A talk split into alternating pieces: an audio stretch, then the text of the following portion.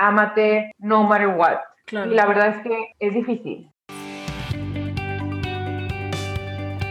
Bienvenidos todos al Vida Share Podcast, en donde platicamos con gente ordinaria acerca de sus experiencias extraordinarias, experiencias de éxito y algunas de fracaso, experiencias de inspiración y de dificultad, o experiencias tristes y otras para echar la risa pero todas con el objetivo de inspirarnos entre todos y darle valor a cada persona de nuestra audiencia a través de los aprendizajes de otras personas. Si tienes alguna experiencia que quieras compartir con los demás, escríbenos. Nos encantaría que tú también nos cuentes alguna experiencia por la que has vivido, que sientas que ayudará e inspirará a alguien más.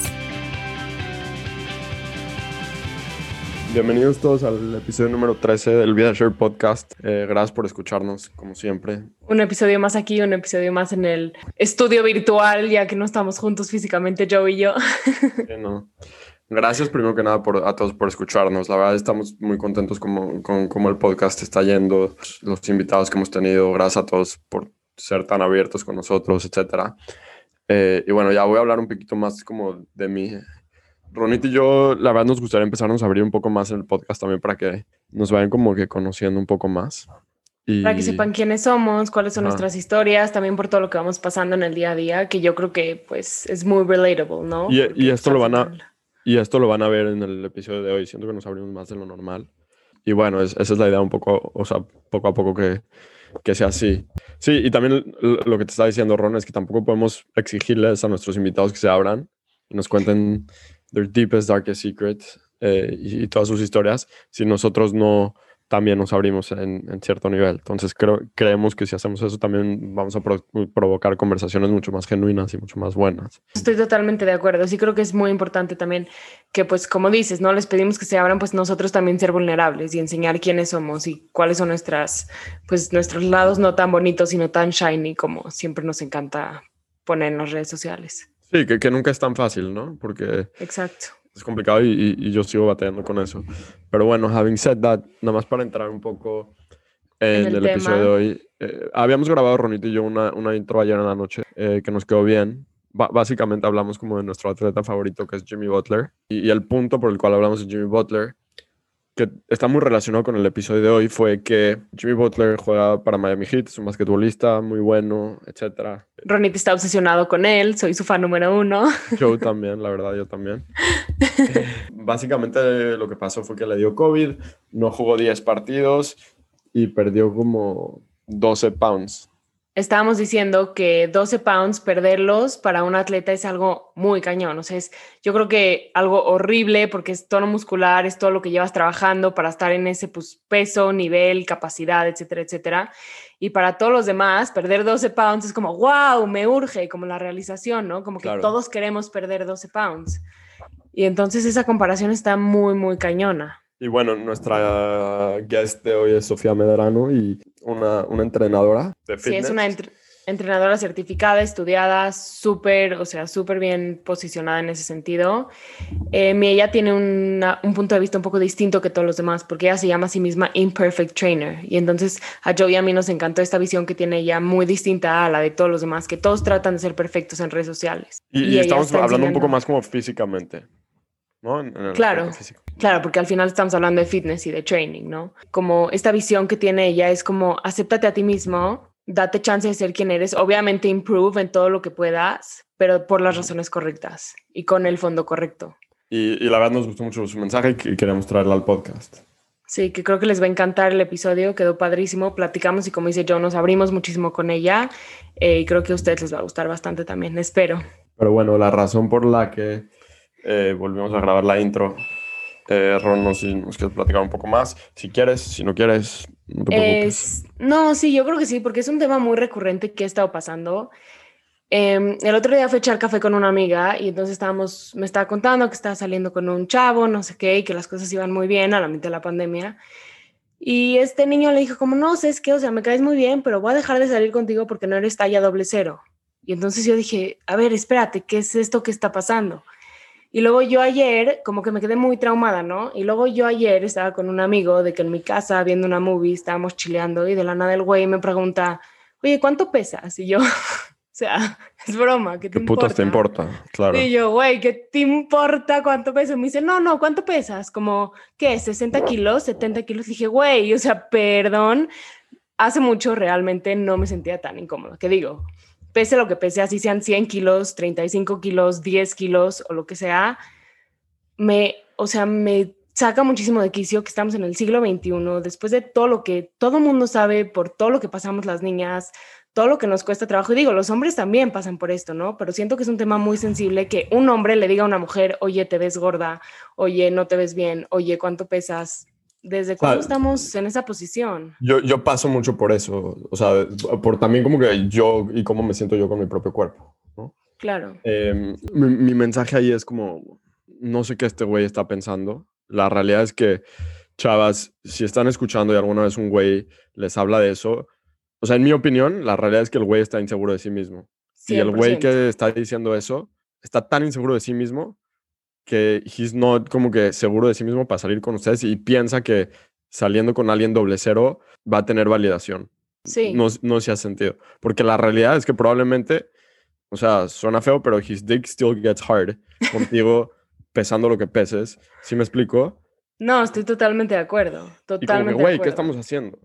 Así que... Sí, además, o sea, lo más cañón es que casi casi el güey se me estaba aventando, ¿no? Y al mismo tiempo me está, me está diciendo, pero ¿cuánto pesas? Y yo, o sea, te puedes dar cuenta de lo que estás haciendo. Exactamente, he wants to fuck you, pero al mismo tiempo como que, ah, y, o sea, si eres un güey y estás preguntando eso, vete a la mierda, o sea, la verdad.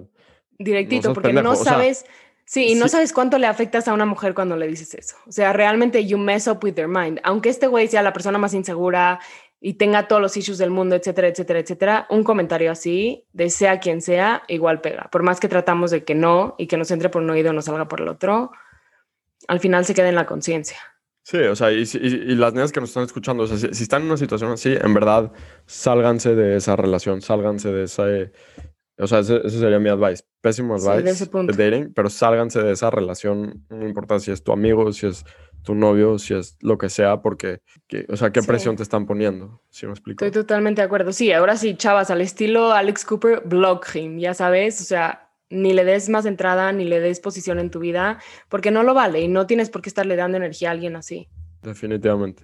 Y, la verdad es que los güeyes que preguntan eso probablemente no valen tu, tiempo. Exacto. Eh, o pregúntale tú a él que cuánto que cuánto, mide, si está, si, está, chaparro, pregúntale cuánto mide. Y si no está chaparro y está alto, pregúntale cuánta lana gana. Exacto. A ver qué te dice. Exacto, exacto. 100%. ¿Sí me, entiendes? Ponlo en otra posición. Eh, pero bueno, entonces nada más como que queremos compartir eso. Eh, la verdad, Ronit, súper como que brave de tu parte también de compartir esto. no, al contrario. Lo escucho, digo, ¿sí me entiendes? Eh, sí, la verdad, espero que les sirva porque pues yo creo que son situaciones que nos pasan a todas. Y creo que entre nosotras, ahora sí va a sonar muy feminista de nuestra parte, de mi parte, pero nos tenemos que apoyar y nos tenemos que dar la mano y darnos tips cuando podamos, ¿no? Sí. Y güeyes, o sea, si en verdad les gusta una vieja, no le pregunten cuánto puto peso pesan. Sí, sí. Por Dios, please. o sea, ubíquense. Y si, la vas, y, si, y si neta te importa tanto y la vas a dejar, güey, no le digas que es por tu peso, invéntale un pinche choro. Diles, ahora sí, el famoso no eres tú, soy yo, pero lo que sea. Y, si le inventas un choro, ya nunca van a saber ellas y, ya, whatever. ¿Sí me entiendes? Pero ¿por qué la haces sentir tan mal? sí. ¿qué Why are you fucking up with their mind? Exacto. Pero pues sí. En fin, les digo, como. Y, la verdad es súper. ¿Cómo han estado las cosas? Sí, o sea, casualidad que pasó y es súper relevante también con el tema de. Del podcast la verdad.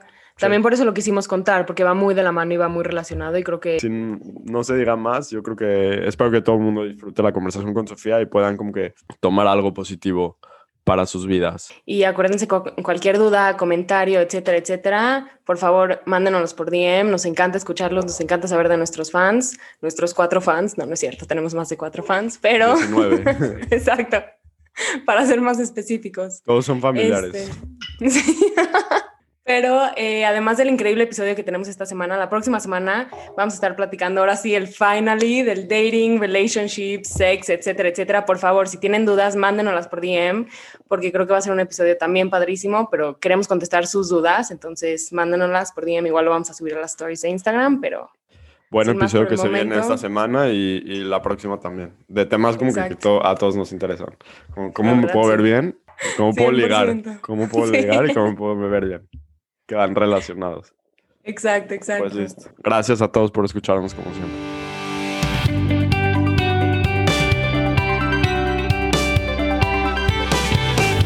Hola Sofía, ¿cómo, cómo estás? Hola, yo muy bien, muy emocionada de platicar contigo, con Ronick. Em, un poquito nerviosa porque es la primera vez que estoy en un podcast, pero contenta y agradecida de que me hayan dado este espacio para. No, gracias. Al contrario. Como sí, muchísimas gracias a ti. Como te estaba platicando antes de que empecemos eh, el podcast, eh, yo me metí a, estaba en Instagram y me apareció tu profile y en tu profile tienes un link a un blog y ese blog dice Your Imperfect Trainer. Entonces le di clic y pues empecé a leer un poco de qué se trataba y, y me llamó mucho la atención porque hablas de ser un trainer eh, de fitness imperfecta en, en, todas las maneras. Yo te diría que, en mi opinión, todos los trainers en realidad son imperfectos. ¿Sí me explico? Pero hoy en día vivimos como que en esta sociedad en la que... En la que nos exigen la perfección, ¿no? Todo el tiempo. O a lo mejor todo el mundo piensa que es imperfecto y nosotros vemos a estas personas como perfectos, entre comillas. Sí, exactamente. Definitivamente creo que hoy en día vivimos una presión súper fuerte eh, como individuos al estarnos comparando todo el tiempo. Tenemos acceso a las vidas, entre comillas, de muchísimas personas. En mi caso, en la industria del fitness, tengo acceso a los métodos de entrenamiento y a los estilos de vida de miles de personas a través de mis redes sociales. Y empezó a ser un poquito frustrante, eh, les confieso, empezó a ser un poquito frustrante estar tratando como de alcanzar desde un cuerpo perfecto, em, un rendimiento perfecto, porque bueno, de pronto entonces ya no es el cuerpo, pero es cuántas pull-ups haces y cuántas push-ups haces. Entonces era estar persiguiendo lo inalcanzable y me di cuenta de que uno, se me estaba yendo la vida en eso y no estaba disfrutando el proceso y dos, en el fondo no era lo que mi alma quería compartir. O sea, realmente yo no soy eso. Hay quien sí lo es, lo respeto y lo admiro, pero yo no soy eso. Entonces fue justo abrazar mis imperfecciones. Yo creo, hay una frase que me encanta que dice, sharing is healing. Entonces a través de compartir justo estas imperfecciones, encontré que muchas personas se identificaron con esto y que ese era definitivamente mi camino. Suena increíble y de hecho es algo que yo he comentado mucho con Joe también del podcast, porque le digo, todos están tomando Instagram y las redes sociales demasiado en serio. O sea, digo, todo tiene que estar súper shiny, súper bonito, súper perfecto. Y digo, ese, o sea, agotador. Y yo creo que, o sea, no soy la única que lo siente, yo creo que todas las mujeres y probablemente también los hombres, todo el tiempo sentimos que están atrás de nosotros con millones de presiones, ¿no? tienes que ser perfecta en A, B, C o D. Y en el mundo del fitness, bueno, o sea, se, se exponencializa infinito. Entonces... Sí, totalmente. Y, se me hace... Se me hace muy absurdo de pronto, Ronnie, qué bueno que lo mencionas, limitar al mundo del fitness, que además como que no soy muy fan del término, pero bueno, estamos como muy acostumbrados a, a catalogarlo así pero se me hace muy absurdo limitarlo justo a solo a un a determinado rendimiento físico o a un estereotipo de cuerpo, porque al menos en mi experiencia y en lo que yo he alcanzado a percibir de las clientas que confían en mí, es que los beneficios del movimiento van mucho más allá de eso, ¿no? Cuando integras el movimiento realmente por amor propio, por amor a tu vida, por amor a ti mismo y entonces lo haces por salud emocional, lo haces por conectar con otras personas, lo haces hasta por servir, ¿no? Claro se, toma un sentido súper, súper padre y entonces empieza a afectar de manera súper positiva la vida de las personas sin tener que ser un tema frustrante. Yo creo que esa es la, la, mejor manera de ver el ejercicio y la comida es a través de esos ojos. Y, y, yo creo que entre más estemos conscientes de esos, en verdad más felices estamos, ¿no? Y eso significa que a lo mejor en vez de tener que ir a, a hacer una clase de ejercicio que es súper intensa, puedes a lo mejor correr 25 minutos o puedes eh, ir a hacer pesas relativamente fáciles, ¿sí, me explico? Y no tenemos que hacer el Instagram Live que dura 108 minutos y, ¿sí me explico? Y, es súper intenso todo el tiempo y tu heart rate está súper alto. Y creo que ese mensaje viniendo de gente que es profesional en estos temas, creo que es en verdad lo que deben de estar diciendo, no estar diciendo que empújate, tú sí puedes, o sea, está bien, pero creo que también hay que considerar la otra parte. Y, qué bueno que lo mencionas, yo, porque es justo cuando más te empujas, cuando te quitas esa presión, cuando dices, no tengo, compromiso con nadie más que conmigo, ya la única persona a la que tengo que hacer feliz es a mí misma. Hay algo que a mí me encanta cuando de pronto, porque creo que a todos nos ha pasado, nos empezamos a tomar como en las redes sociales muy en serio y a mí me da de pronto hasta un poquito de ansiedad de estar compartiendo cosas y mis amigas que no tienen nada que ver y que no son muy fans como de las redes sociales me dicen, Sofía, a nadie le importas. Y digo, sí es cierto, o sea, uno a veces se toma a sí mismo muy en serio y regresando a este tema del no excuses y, y empújate más y tal, cuando sueltas todo de toda esa filosofía tóxica, es cuando te das cuenta de que más te estás empujando, pero por las razones correctas, por lo bien que se siente, por la satisfacción, porque estás escuchando tu cuerpo, porque durante el día tienes más energía, porque duermes mejor, porque realmente, ahorita no sé quién de los dos mencionó en, eh, la oración o el término de, de ser felices, a mí son mínimos. O sea, si lo que sea que estás haciendo no te está haciendo feliz, híjole, qué desperdicio de paso por esta vida, la verdad sea lo que sea que estás haciendo. Estoy totalmente de acuerdo contigo en eso. Este, pero la verdad, cuando yo me dijo que, o sea, que quería que seas un guest en el podcast y todo, me encantó. Me metí a leer tu blog y está espectacular. Por favor, si nos puedes platicar un poquito de tu historia, de cómo tú llegaste a ser eh, fitness trainer. Eh, creo que todos los que nos escuchan también les va a fascinar tu historia.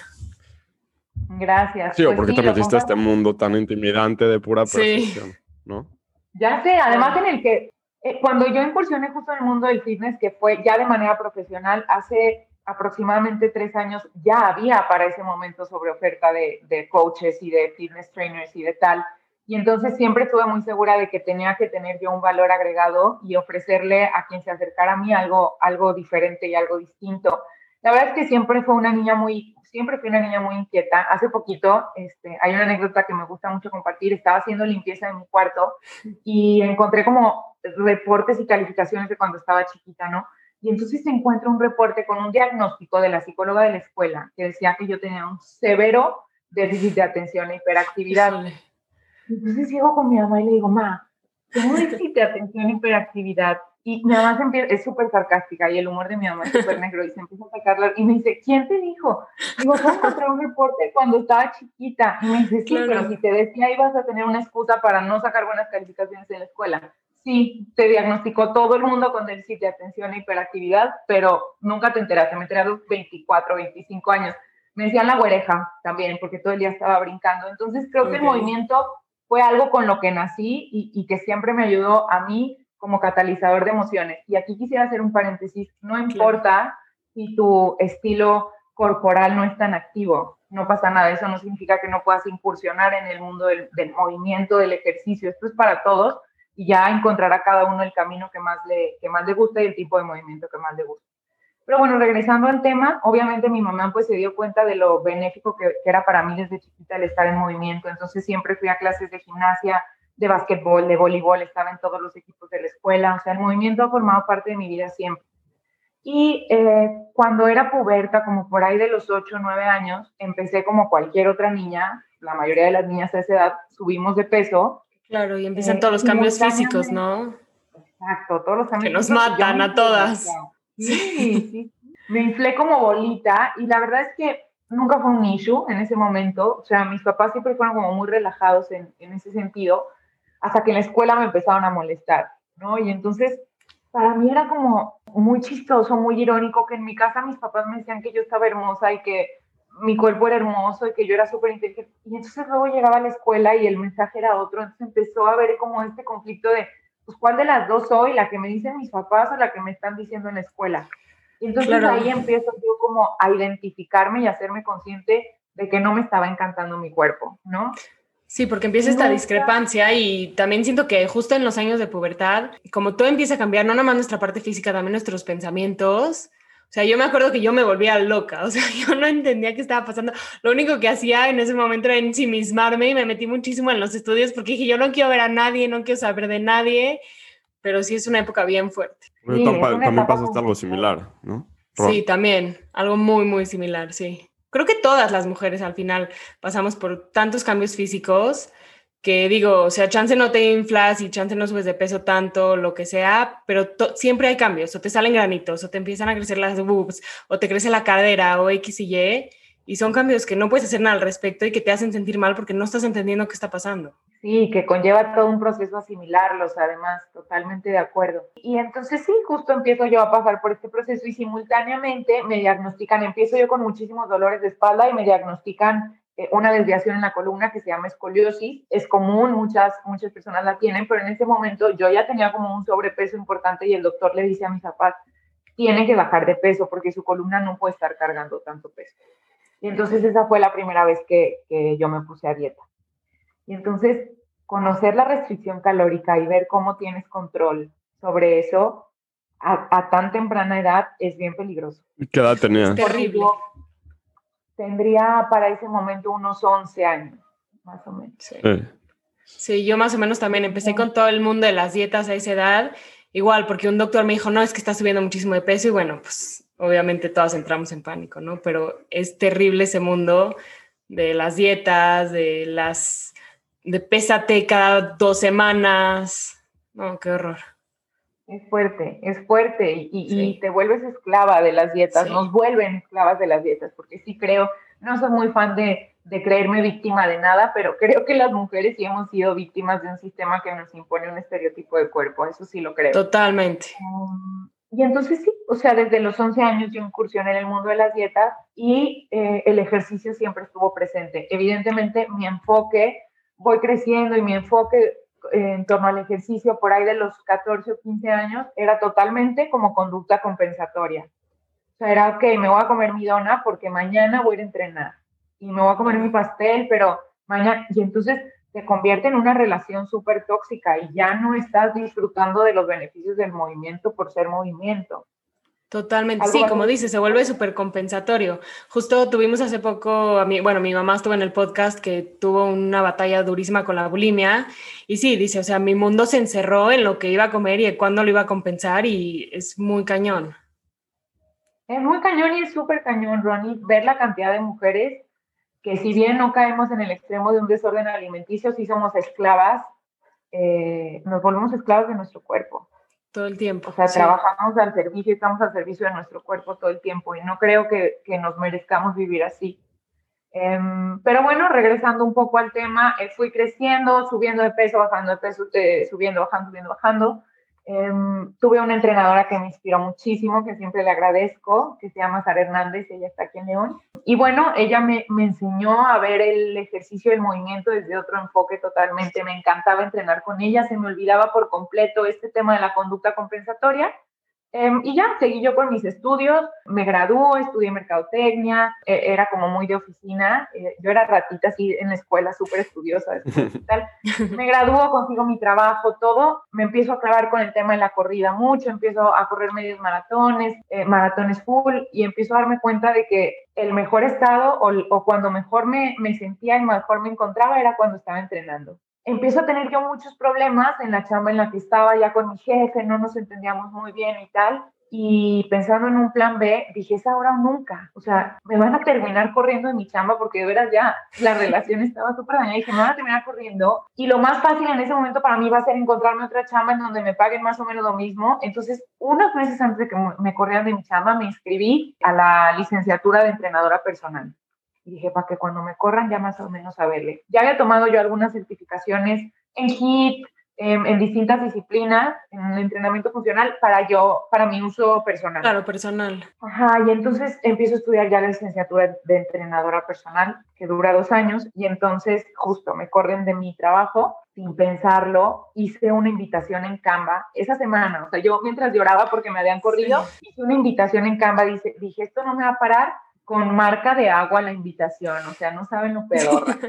la mandé por WhatsApp, ni permiso pedí aquí en casa de mis papás, ahorita estoy en, su casa, ni permiso le pedí a mis papás, este, y mandé la invitación por WhatsApp. Las espero a todas ocho y media de la mañana o seis de la tarde para una clase. ¿De qué? No sé. Yo no sabía de qué iba a dar la clase. Increíble. pero así las espero. Claro. Entonces, pues la verdad, tengo la fortuna de tener súper buenas amigas. En mi casa somos cuatro mujeres, entonces mis tres hermanas y mi mamá se súper pusieron las pilas y mandándole la invitación a todo el mundo.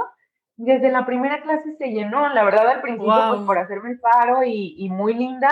Si no se hubiera llenado, como quiera hubiera seguido, porque después de eso evidentemente tuve miles de clases solas, hubo meses en los que no tenía para pagar la renta, o sea, son cosas que pasan y contamos a veces solo lo bonito, pero en el camino de, emprender y de perseguir tus sueños, no la pasas bien todo el tiempo, eso es una realidad. No, de acuerdo. Y entonces, yo diría que la mayoría del tiempo. Sí, tienes toda la razón, yo. Al principio es muy difícil, ¿no? Sí. Muy difícil. Sí, es, es, pesado y es cansado y a todos nos dan muchas ganas de tirar la toalla. Pero así fue y entonces empiezo, a mí siempre supe que me dedicara a lo que me dedicara, me encanta conectar con, con la gente, me encanta conocer gente nueva, me encanta escuchar, y platicar y aprender y, tal. Y entonces empiezo, lo traigo ya como en, la sangre, siento, empiezo a preguntar yo todo el tiempo, ¿y qué haces aquí? ¿Por qué estás viniendo a entrenar? Y entonces me identifiqué muchísimo con la historia de la mayoría de, de las mujeres que venían a entrenar conmigo. La verdad es que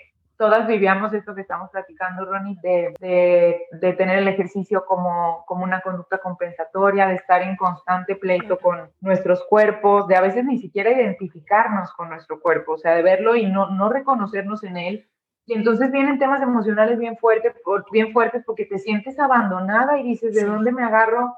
Si ni siquiera habito este vehículo que se me dio para transitar este, este plano, no lo estoy habitando totalmente, sí, te sientes como totalmente desconectada. Y al fin de cuentas es solo uno, o sea, solo tenemos un cuerpo en la vida. Así que, o sea, primero hay que aceptarlo, amarlo, aunque suene muy cliché o lo que sea, porque, en mi opinión, porque es lo que te permite vivir. Y ya después, si lo quieres hacer más bonito, etcétera, ok, fine, pero hazlo después de que ya agradeciste lo que tienes, que puedes caminar, que puedes ver, que puedes, ¿sí me explico? O lo que sea que puedas hacer, que puedes comer y puedes disfrutar el sabor de la comida. Sí, yo creo que entre mejor relación tienes con la comida y con estar activo, eh, mejor la pasas, ¿no? Desafortunadamente estamos medio, o sea, medio presionados por, ah, no, es que me quiero ver bien para después, o sea, seguro cuando ya tenga un six-pack, ya me voy, y, y te lo digo porque los hombres lo pensamos, o sea, a mí me pasa lo mismo y me sigue pasando. Eh, sí, cuando tengo un six-pack, ah, entonces ya puedo ir a todas las pool parties que quiero ir, ¿sí me entiendes? Y es como, no, qué tontería. O sea, batallamos todo el, todo el tiempo y, está bien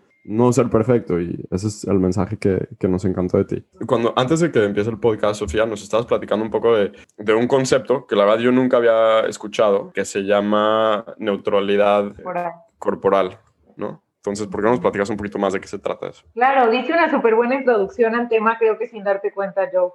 Y justo eh, yo decido incorporar la neutralidad eh, corporal a mi, a mi enfoque de, de, entrenadora cuando, como les decía, empiezo a escuchar y a conectar y darme cuenta de, de lo fuerte que era eso y entonces empecé como a documentarme sobre qué otros enfoques de, de observar y de mirar al cuerpo existían allá afuera, ¿no? Y primero encontré el body positive, que, seguro ustedes conocen, que es como, ámate no matter what. Y la verdad es que es difícil. es muy difícil. O sea, es justo lo que te iba a decir. O sea, sí, todos nos dicen, sí, ámate y sé feliz, pero también al mismo tiempo te lo está diciendo una chavita que pesa 35 kilos, marcadísima, preciosa, guapísima. No, pues si yo estaría así, pues sí, también me amaría a mí misma, ¿no? Qué fácil. Sí, totalmente el body positive empieza a tener un estereotipo también.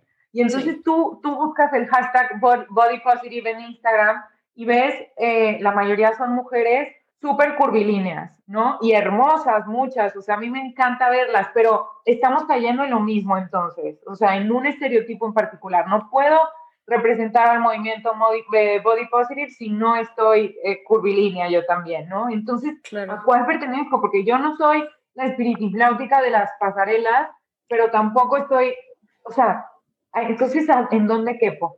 ¿No? Y entonces llega este concepto de neutralidad corporal que es, no importa cómo luzca tu cuerpo, pero tu cuerpo es un vehículo para transitar este plano. Tú eres mucho más que un cuerpo, eres una persona habitando un cuerpo. Entonces, cuida tu cuerpo porque es una herramienta, pero no porque estás persiguiendo un estándar determinado, ¿no? Ni el body positive, ni, ni el, este, porque luego en nombre de la fuerza y de la salud, también hacemos muchas locuras, ¿no? Muchísimas. No, ninguna, ninguna de estas como corrientes son para todo el mundo, ¿no? Hay tantos, tantas corrientes como cuerpos distintos sabemos. Entonces, a mí la neutralidad corporal me hizo, me hizo mucho sentido, porque para mí el movimiento siempre ha tenido un tinte y un toque espiritual, es una manera que yo utilizo muchísimo para conectar con el presente, para conectar con, con el universo, con mi energía, con la energía de los demás. Y entonces, como que en cuanto escuché el término, dije, creo que de aquí soy. O sea, creo que eso es lo que había estado buscando, el, el no tener una opinión o un juicio determinado sobre mi cuerpo y simplemente utilizarlo, agradecerle y reconocer que soy un alma habitando un cuerpo. Y entonces cuando descubro esto fue que se me ocurrió justo eh, escribir el blog y compartir un poco de, de lo que iba viviendo por mí, esa es la realidad, pero por mí antes que nada para sanar yo y después porque creo que necesitamos este tipo de influencias para quitarnos esta mochila tan pesada con estereotipos que venimos cargando y, disfrutar el camino. Que, by the way, nada más haciendo un paréntesis, vamos a bloguear el blog aquí abajo en los comentarios para que se metan a leerlo porque está espectacular. Este, pero regresando al tema. Y también, y también si quieren, si quieren entrenar contigo, también lo podemos bloguear, Sofía. También, sí. No, no nada más el blog. No, no, también toda la página con todos los entrenamientos. Exacto. No, pero gracias.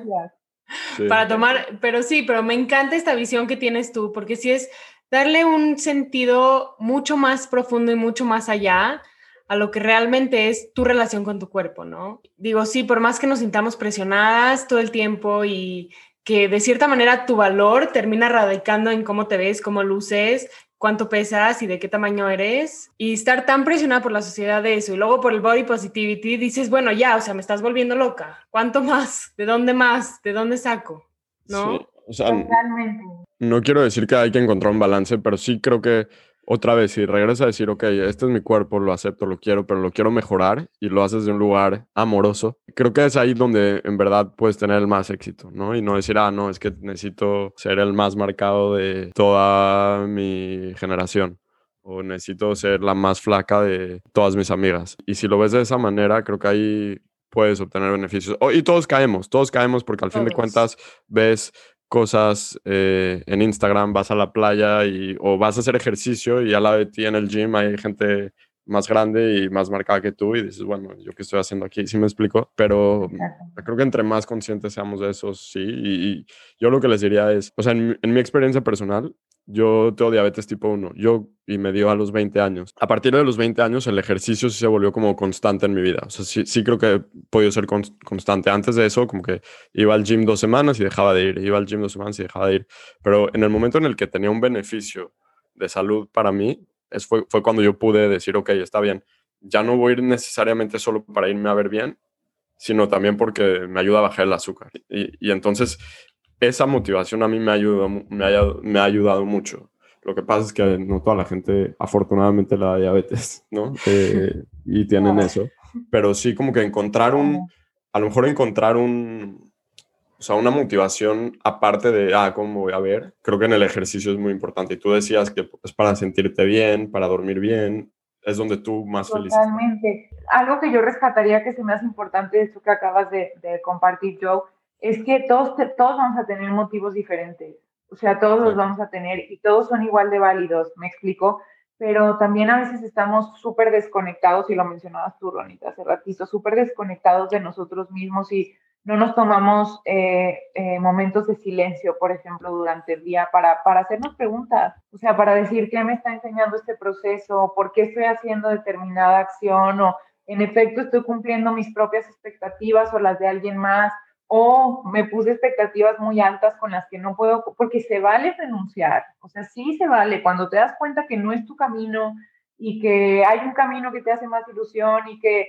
que, te enciende tu alma, se vale también, ¿no? Pero muchas veces no nos tomamos el tiempo de, de escucharnos, o sea, y, y, hablando particularmente del tema del movimiento, quizás todas mis amigas entrenan en el gimnasio de eh, barré, por decir yo, ¿no? Y entonces a mí a fuerza me tiene que gustar. No, brother, igual y lo tuyo es el fútbol. O sea, y no pasa nada, me explico, pero no nos tomamos ese tiempo de escucharnos, de sentarnos, de, de probar distintas cosas y de ver realmente qué te está, qué te está motivando y desde dónde está viniendo tu, tu impulso para hacer las cosas, en este caso en particular para entrenar, pero creo que aplica para todos los aspectos de, de la vida y, y, pues en tu caso yo es es este tema de tu salud y habrá para muchas personas, para, para quienes lo sea también, y habrá quien, quien lo use quizás por salud emocional, Habrá quien lo use porque conecta con la gente con la que entrena, yo qué sé, pero todas son igual de válidas, solo hay que conectar con ese, con ese propósito. O sea, pero mi recomendación sí es que, que la gente haga ejercicio, que busque y pruebe, y si es jugar fútbol, hacer bodybar, ir a correr,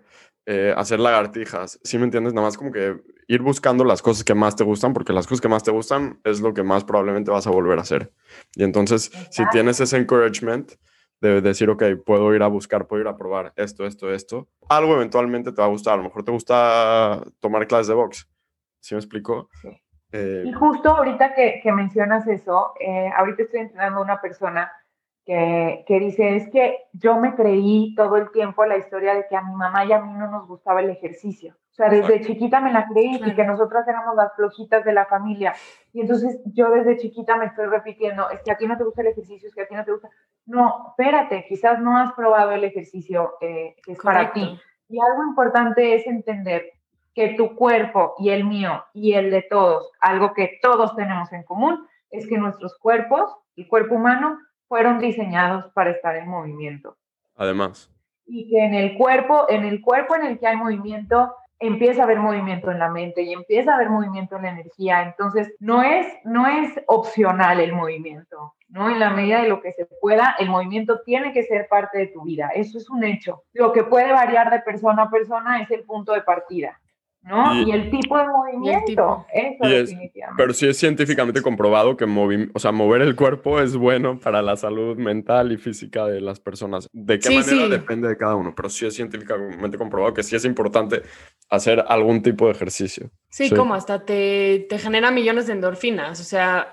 Un día estaba aquí en la casa, ¿no? Cuando seguíamos todos encerrados, porque ahorita todos estamos esparcidos, pero cuando estábamos todos aquí encerrados, un día me dice mamá, bueno, hiciste ejercicio, ¿verdad? Y yo, ¿cómo sabes? No, no hice ejercicio, es mi reste. Y me dice, sí, se nota en tumor, o sea, luego, luego. Y es lo que está muy cañón. Porque... Sí, totalmente. Todos, todos debemos, creo, nos merecemos darnos el tiempo para descubrir lo que nos gusta con respecto al movimiento, para descubrir, hay gente, hay gente a la que le gusta hacer ejercicio en grupo, hay gente a la que le gusta hacer solos en su casa, yo qué sé, pero nos merecemos darnos el tiempo de, entrenar al menos media hora al día. Y, y, también, también quiero decir esto, o sea, si te pones a pensarlo, es, es, es, que puedes decir, ah, es que yo no sé cómo hacer ejercicio, o es muy caro, o esto o el otro, pero literalmente si tú te metes a YouTube, lo hice el otro día, dije, voy a buscar rutinas como de box, ¿no? Y me metí, puse en YouTube gratis box, y no necesitas nada de equipo. O sea, si tienes guantes, perfecto, y si no, nada más y nada más sigue lo que hace el maestro y solo necesitas un espacio, no sé, 5 metros cuadrados y ya con eso puedes empezar a hacer ejercicio. O sea, como que la industria del fitness te dice, no, es que mi programa, mi programa. Y los programas de Sofía sí son muy buenos, sobre todo si... Pero sí me explico, o sea, en verdad no necesitas nada de... Totalmente, de inversión o de nada sofisticado para, para buscar lo que puedas. No, es que justo hay una, hay una pues motivadora eh, estadounidense que se llama Mel Robbins, que yo la sigo en redes sociales y me encanta su contenido. Y ella tiene una como regla muy famosa que es The Five Second Rule, que es cualquier decisión complicada que tengas que tomar, tómala como si fuera un cohete que vas a lanzar, ¿no? Un cohete. Entonces es 5, 4, 3, 2, 1, go. Y entonces siempre les digo, lo más difícil de hacer ejercicio es ponerte los tenis. Les juro que lo demás lo van a poder hacer, pero convencerte a ti misma de ponerte los tenis y los pants y dejar el celular y dejar de scrollear Instagram para empezar a moverte, eso es lo complicado. Entonces, una vez que logras hacer, de, hacer una disciplina de este ritualito de deja el celular o deja la compu, o deja lo que sea que estés haciendo, vístete y empieza, te lo juro que una vez que atraviesas eso, ya estás, ya, you're halfway there, o sea, realmente así es. Y sí, el, justo el cuerpo es súper intuitivo. A veces este, que me preguntan, que están haciendo determinado movimiento, ¿no? Y me preguntan como, ¿aquí qué aprieto? Y yo no sé, tú dime. O sea, escúchate, muévete y escúchate. ¿Qué, ¿Qué quiere apretar tu cuerpo? Ah, no, pues el abdomen, porque si no lo aprieto me duele un poquito la espalda. Ya está. Pero eso, pero eso, es bueno, porque miles de veces también estás en clases o estás viendo un programa, o sea, un, un ejercicio y estás haciendo ejercicio y te dices, sí, sí, lo tienes que sentir aquí. yo no siento nada. Sí. Eso me ha pasado infinitas veces. Yo te dicen de que sienten en las piernas y tú te en los brazos y tú, sí, sí. ¿cómo? ¿Cómo eso? Sí. total, total, pero qué bueno es estar consciente y escuchando, escuchando las señales en tu cuerpo. Totalmente. ¿Qué, ¿Qué ejercicio es lo que más te gusta hacer a ti? yo le digo, ahorita estoy organizando, yo cumpleaños el primero de mayo y me ah. encanta correr. Y entonces yo me organicé mi propio medio maratón porque ahorita por pandemia no hay, no hay carreras, ¿no? Puse en Instagram un día, hola, voy a correr medio maratón el 25 de abril, quien quiera está invitado. Y se juntó un grupo bien padre de 40 personas, entre ellas mi hermanita chiquita, ajá. Y entonces mi hermanita dijo, yo quiero correr. Y entonces empezamos a entrenar y un día de los que entrenamos me dijo, ¿neta te gusta correr? Y le dije, no, o sea, mientras estoy corriendo lo odio. Yo no creo que haya una persona en el mundo que está en el kilómetro 35 y dice, wow, o sea, prefiero esto que estar en mi casa acostada, no creo que exista, quizás sí, pero no creo. Pero disfruto muchísimo la sensación de cruzar la meta al correr, eh, disfruto muchísimo como el estarme venciendo todo el tiempo, o sea, el estar venciendo mis demonios y mis pensamientos negativos, porque siempre decimos, ¿no? Es muy fácil mantenerte positiva cuando las cosas van bien, pero cuando las cosas se ponen difíciles, mantenerte positiva creo que esa es la verdadera resiliencia y, la verdadera fortaleza. Y para mí el correr ha sido un gran entrenamiento para eso, para decir, estoy cansada, me duelen las pantorrillas, no puedo respirar, me dio alergia, me duele la rodilla, o sea, todo lo que empieza a suceder cuando ya llevas dos, tres horas corriendo y decir, pero a pesar de esto, escojo mantenerme positiva, el impacto que esa filosofía de correr ha tenido en mi vida la verdad es que ha hecho que correr se, se haya vuelto como mi disciplina favorita. Y sin duda, pues el entrenamiento con tu propio cuerpo. No soy muy fan de incorporar máquinas y tal. Yo, hay a quien le encanta. O sea, tengo amigas que van al gimnasio y les encanta y no sé Yo soy como mucho más práctica y austera al momento de entrenar. Entonces, cualquier cosa que involucre la intuición, la respiración, puede ser brincos, puede ser algunas posturas de yoga, pero que sean como con tu propio peso y contigo misma, e, esos, esos movimientos a mí me encantan. Interesante lo que dijiste de, de ir a correr. De la corrida, Porque siento que es como el, como que la parte, el aspecto mental, ¿no? Ni siquiera es como tanto físico, sino es el mental de, ok, aparte, a pesar de todo esto, tengo que seguir adelante y seguir adelante. A mí, a mí no me molesta correr en, en pocas distancias, o sea, de repente sí me gusta, pero sí me acuerdo una vez nos inscribimos en mi oficina a, una carrera de 10 kilómetros, entonces íbamos a ir todos. Y la noche de antes como que no podía dormir, estaba muy nervioso, porque me tenía que parar a las 6 de la mañana, llegar hasta Reforma, ¿sí me explico? Correr a las 7 de la mañana, que es cuando normalmente estoy dormido en un, en un domingo. Y, la verdad no disfruté la experiencia, cero. ¿Qué digo? También para agregar, Joe no es una morning person, o sea, cero. pero sí disfruto correr, si de repente me siento que no he hecho nada en el día y es la tardecita y de repente puedo, como que digo, ah, está bien, me voy a correr 5 kilómetros o 7, eso sí lo disfruto, y, pero no me gusta como que me digan, ah, te tienes que despertar aquí, tienes que ir acá, ¿sí me entiendes? Pero a lo que voy es, son gustos totalmente diferentes y, y se vale, y es, ok, son dos maneras muy diferentes de verlo. Creo que hay mucha gente que, que cuando yo les digo, que corro, es como, ¿cómo puedes? Yo no corro, pero ni atrás del güey que me gusta, o sea, no corro, de no manera. Ajá, y yo, bueno, o sea, Forrest Gump, o sea, sí, habemos, habemos de todo. Lo que sí es cierto, que justo ayer, ahorita de esto que compartiste, yo que justo ayer lo escuché, que hay en Instagram, está como, yo no sabía, está de moda, un challenge que es como 75 Day Challenge o 75 Challenge, algo así y consiste en incorporar varias como pequeñas rutinas o varios ritualitos a tu día a día, ¿no? Y es entrenar dos veces al día, este, cut off creo que azúcares y alcohol, eh, no me acuerdo, creo que meditar cinco minutos, así como pequeñas tareas, ¿no? Y entonces yo como que me puse a investigar más porque dije, para, o sea, por, si ya entrenas más al día, ¿por qué no? Ajá. Y entonces escuché, más bien leí algo que me hizo mucho sentido, que es cuando empiezas a estructurar, o sea, cuando empiezas a tener como una rutina y una estructura en determinados aspectos de tu vida, mágica y automáticamente se empiezan a ordenar otros aspectos de tu vida. Entonces creo que esa es una parte de la disciplina de correr o de andar en bici o de lo que sea, que te implica cambiar tu rutina, porque evidentemente en la rutina de muy pocos está amanecer cinco y media los domingos. Ajá, estos pequeños como pues hábitos le dan mucha estructura a tu vida y también creo que tener una estructura y un orden, pues orden, orden en la mesa, orden en la cabeza, ¿no? Da mucha salud mental también, yo pienso. Claro, y entrenar para un maratón, un medio maratón, o puede ser 10 kilómetros para alguien, es literalmente decir, ok, tengo este, o sea, esta meta y la tengo que cumplir, pero para llegar a cumplirla necesito entrenar y necesito incorporar esa disciplina. Entonces también es una buena manera. Y el autoestima, boom, por los cielos. Sí, sí, eso también es un gran, como una ganancia secundaria. Que, by the way, si alguien está pensando en correr un maratón, empezar a correr, aunque sean 5 kilómetros, 10 kilómetros, lo que quieran, el blog de Sofía está increíble de cómo ella empezó a correr un maratón. Literalmente te va guiando mano a mano. O sea, yo soy una persona que no corre ni atrás del güey que me gusta tal cual. Y lo estaba leyendo y dije, ay, chance debería de ponerme a correr. Entonces, se lo súper recomiendo. Sí, al final es un ejercicio súper práctico. Me preguntaba mi hermanita, ¿no te gusta nadar? Le digo, me encanta nadar, pero me da flojera pensar en hacer la maleta, este, ponerte traje de baño, salir, bañarte, que si el pelo, que si no, no, sí. no, hombre, para correr te pones los tenis, abres la puerta y ya estás. O sea, eso es lo que me gusta de correr. Sí, y tengo otra duda. O sea, tú que estás súper metida en este pues, mundo, ¿no? De que la perfección, otra vez regresando un poco al tema, ¿cómo le haces para surfear las olas de la presión todo el tiempo? Ay, no sé, Ronnie.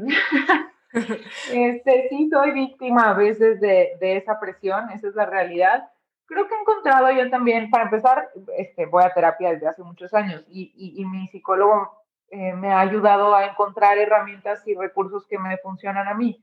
O sea, para mí el simple hecho de, de respirar, por ejemplo, me ha servido muchísimo de, de escucharme, de, de no evadirme, de entender esa presión, de entender de dónde viene, pero son herramientas que van surgiendo también yo creo que tenemos nosotros el poder de escoger de qué estamos llenando nuestra mente y nuestro corazón, ¿no? Y creo que la dinámica que ya está muy vendida, pero creo que vale la pena eh, revisar a quién sigues en tus redes sociales y la dinámica de follow on follow es, es bien importante, o sea, ¿de qué me estoy llenando? ¿De un cuerpo inalcanzable?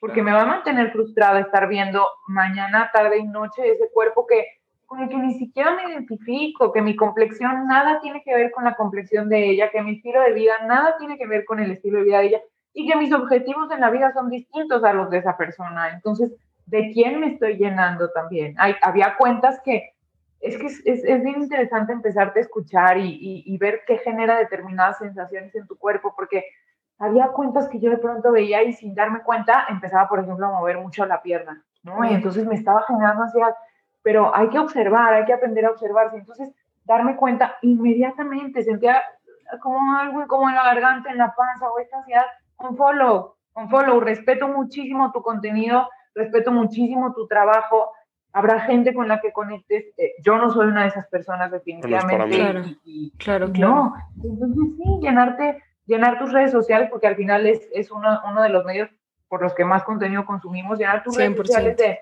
de gente que tenga que ver o, que, te inspire realmente a, perseguir a tu verdadero ser, eso se me hace importante. Y lo mismo aplica para la vida diaria, o sea, yo llegó un momento en el que en mesas en donde se hablaba de cuerpos ajenos, me dejé de sentar. O sea, dije, no, no, no se está hablando de temas que sean de mi interés. Y, así es la vida. De pronto conectas con alguien y al día siguiente estás conectando con alguien más y se vale también cambiar de amistades y cambiar de círculos. Y nada, creo que es decisión propia también escoger escoger rodearte y, e y dejarte influenciar de personas que, con las que conectes verdaderamente. E, eso me encanta lo de cambiar de amistades y cambiar de círculos, porque está bien, o sea, también la gente cambia y no es porque tú estés bien y, tu amigo esté mal, sino a veces hay intereses que se desvían y por X o Y te alejas y, te, y te, regresas y, sí, creo que tienes una muy bonita perspectiva de eso y, bueno, toda tu experiencia y todo, o sea, o sea, nos encanta escucharte hablar porque yo me relaciono mucho con lo que estás diciendo y digo, sí, es que sí, sí, sí, o sea, como que mentalmente, ¿sí me entiendes?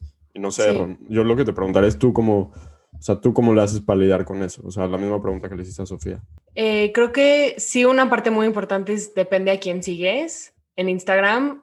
Y dos, yo sí soy súper víctima de toda la mercadotecnia. O sea, si a mí me vendes un producto que te va a bajar de peso en 10 días, te lo voy a comprar muy probablemente. Pero conforme han ido pasando los años, me he dado cuenta que la relación conmigo misma y con mi cuerpo entre más la someto a ese tipo de cosas y entre más yo pienso que ese es el camino ideal, más se perjudica. Más daño me hace. No, y más daño me hace. O sea, sí he pasado obviamente por mis épocas súper oscuras, súper abajo, que me siento terrible conmigo misma, con mi cuerpo, etcétera, etcétera. Y también muchas veces buscamos la validación externa, ¿no? Que también he caído mil en eso. Y creo que es un proceso día a día y es algo que también trabajo muchísimo en terapia, es algo que trabajo todos los días conmigo misma en el espejo, casi, casi. Y te digo, no soy experta, pero pues creo que ahí voy en el camino, espero. Sí, qué padre que tengan ustedes este espacio para compartir este tipo de experiencias con los que, pues nosotros que, que los escuchamos y más personas se van sintiendo identificadas, porque creo que cambia por completo la historia cuando sabes que sea cual sea el proceso que estás viviendo, no estás sola o no estás solo. Creo que eso cambia mucho como la perspectiva. Y también el hecho de darme cuenta que, por ejemplo, estas personas que se ven perfectas en Instagram, al final también tienen millones de issues y millones de rollos internos. Y dices, bueno, entonces a lo mejor no estoy tan mal y no estoy, como dices tú, no estoy sola en el mundo. Hace poquito vi una foto, justo no me puse en Instagram o en Facebook, que, que, bueno, fue como muy controversial, pero decía, choose your heart. Y yo creo que sí, o sea, es escoger qué, qué batalla crees que naciste para, porque al final de batallas está llena la vida, pero ¿cuáles son las tuyas? Escógelas, escógelas bien y nada. Sí, siempre. Eso de escoger tus batallas es algo clave, súper clave. ¿Y tú, yo, cómo le haces con toda la presión? No sé. Porque también, o sea, como hombre también es muy cañona, muy cañona. hace cuatro días me vi en el espejo, honestamente, y dije, no, siento que subí un par de kilos y ayer y antier he comido menos. O sea, me metí a MyFitnessPal en mi celular y puse las calorías que comí, literal. creo que estoy en un punto en el que no sé, me, siento cómodo y sé que esto no lo voy a hacer durante toda mi vida. O sea, a lo mejor es una semana que lo hago, me siento mejor, a lo mejor es totalmente falso y ya. Porque también a veces es importante hacer lo que para ti es importante. ¿Sí me explico? si, para ti es importante decir, ok, quiero perder peso, haz lo que puedas para tratarlo de hacer. No, no lo veas desde un punto tóxico, pero mínimo digo, ok, voy a empezar. ¿Qué, qué opciones puedo tomar hoy o qué, qué cosas puedo hacer hoy para llevarme a ese punto. Ok, puedo hacer ejercicio, puedo a lo mejor en vez de comerme media barra de chocolate que siempre me como, no comer chocolate hoy o comerme un pedacito chiquito. ¿Sí me entiendes? O sea, cosas así chiquitas que te hacen sentir bien porque sí estás yendo ahí. Y si, y si por el otro lado no hago esta dieta y digo, ah, como, como, como, no me voy a sentir bien si me veo en el espejo. Entonces es, es un balance, o sea, ni muy, muy, ni tan, tan, ni... Es un balance, pero sí creo que... De esa manera que puedes caer muy fácil en la toxicidad y en los riesgos. Y te voy a decir, o sea, yo estoy muy rodeada de gente que tiene trastornos alimenticios, que tiene mil issues con la comida. O sea, yo he caído en anfetaminas infinita cantidad de veces. Y sí creo que si quieres bajar de peso es súper válido y todos tenemos el derecho a sentirnos bien con nuestro cuerpo, pero hay que hacerlo, o sea, de la mano de alguien, de algún experto que te esté guiando. ¿No? O sea, ves todos estos blogs de cómo volverte anoréxica en 10 días, ya sabes, o cómo perder infinita cantidad de peso en 3 semanas. Y pues tampoco se trata de eso, porque sometes a tu cuerpo a muchísimo estrés. Y volvemos a lo mismo, preguntarte el para qué todo el tiempo. O sea, quiero bajar del peso, de peso, ¿por qué y para qué? O sea, para, para, para conseguir la validación externa o para no sé, justo ayer una de mis clientas me decía, es que yo me traumé cuando a los 14 años mi novio me dijo que él no andaba con gorda. O sea, sí, qué entonces se quedan esas palabras resonando todo el tiempo en ti, ¿no? Y, entonces ya cada, cada que, que, quieres bajar de peso es para, ¿para qué quiero bajar de peso? Para satisfacer a mi novio de cuando tenía 14 años, para satisfacer a quién. O sea, realmente quiero bajar de peso, realmente quiero ahorita restringirme, realmente mi estado emocional me da para dejar esa barra de chocolate o realmente está ayudando a mi inteligencia emocional. Y, y algo importante que, que, yo aprendí con, con Ana María Jurado, que tengo un live en mi Instagram súper lindo con ella, mucha gente preguntaba, ¿cómo evito los atracones? Y ella decía, comiendo, dejemos de pelear con esta parte natural del ser humano, ¿no? Y, y, poco a poco, entre más escuchas y menos peleas, se va volviendo más natural este decir, pues hoy no se me antojó la barra de chocolate, o sea, no, Totalmente. No, no, quería, no quería que mi mensaje suene de esa manera. ¿Sí me, ¿Sí me explico? Porque yo sí, o sea, soy muy proponente de todo lo que hemos hablado. No, no quiero o sea, sonar como que counter, o sea, contradecir todo lo que hemos dicho. Porque en verdad no lo creo. Y ahorita que me dijiste por qué, la verdad es que no tengo ninguna razón. O sea, para lo mejor llegar a... ¿Sí me entiendes? No tengo razón, la verdad no. Y es una tontería. Pero también es, es para enseñar también que batallamos con eso todos todo el tiempo. Todo el tiempo. Todo, y, todo. Y, no porque yo esté aquí hablando en un podcast significa que yo soy el que ya lo tiene figured out y ¿sí me entiendes? No, yo, yo claro, batallado con eso y lo estoy batallando ahorita. Y... Nadie lo tenemos figured out, pero creo que, que, tener como una comunidad de apoyo e ir sanando cada uno desde nuestra trinchera, nuestra relación con el movimiento y con, y con la comida, ya es, es un gran, gran impacto. El que ustedes tengan este espacio para compartir esta información que a veces da flojera, eh, a la que a veces da flojera abrir los ojos, porque siempre es más cómodo como seguir con el sistema tal y como funciona. Exacto. Creo que es súper valioso lo que están haciendo. buenísimo. Muchas gracias. Muchísimas, la verdad nos encantó platicar contigo. en verdad nos encantó. Si la gente quiere entrenar contigo, ¿cómo le pueden hacer? Sí, ¿dónde te pueden encontrar? Este, para entrenar conmigo en mi cuenta de Instagram, que está como Sofmedrano, abajo viene un link y, ese es como un grupo de, en vivos. Y pues si hay alguien por ahí de León, pueden, podemos entrenar en vivo también, ahí está toda la información.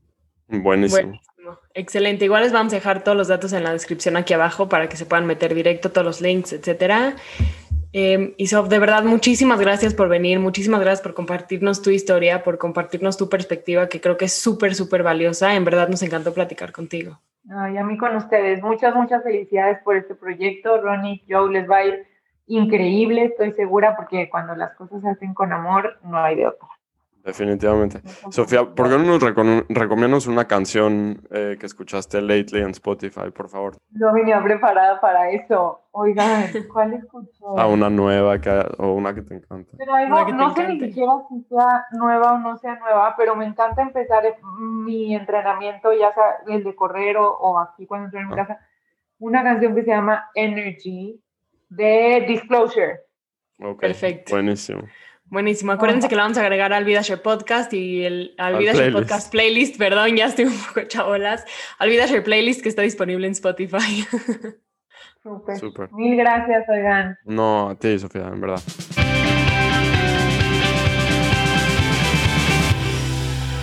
Este fue un episodio más del VidaShare Podcast. Muchas gracias a todos por escucharnos. Por favor, suscríbanse a nuestro podcast en Apple, Spotify y en YouTube y déjenos un review. En verdad nos encanta escucharlos.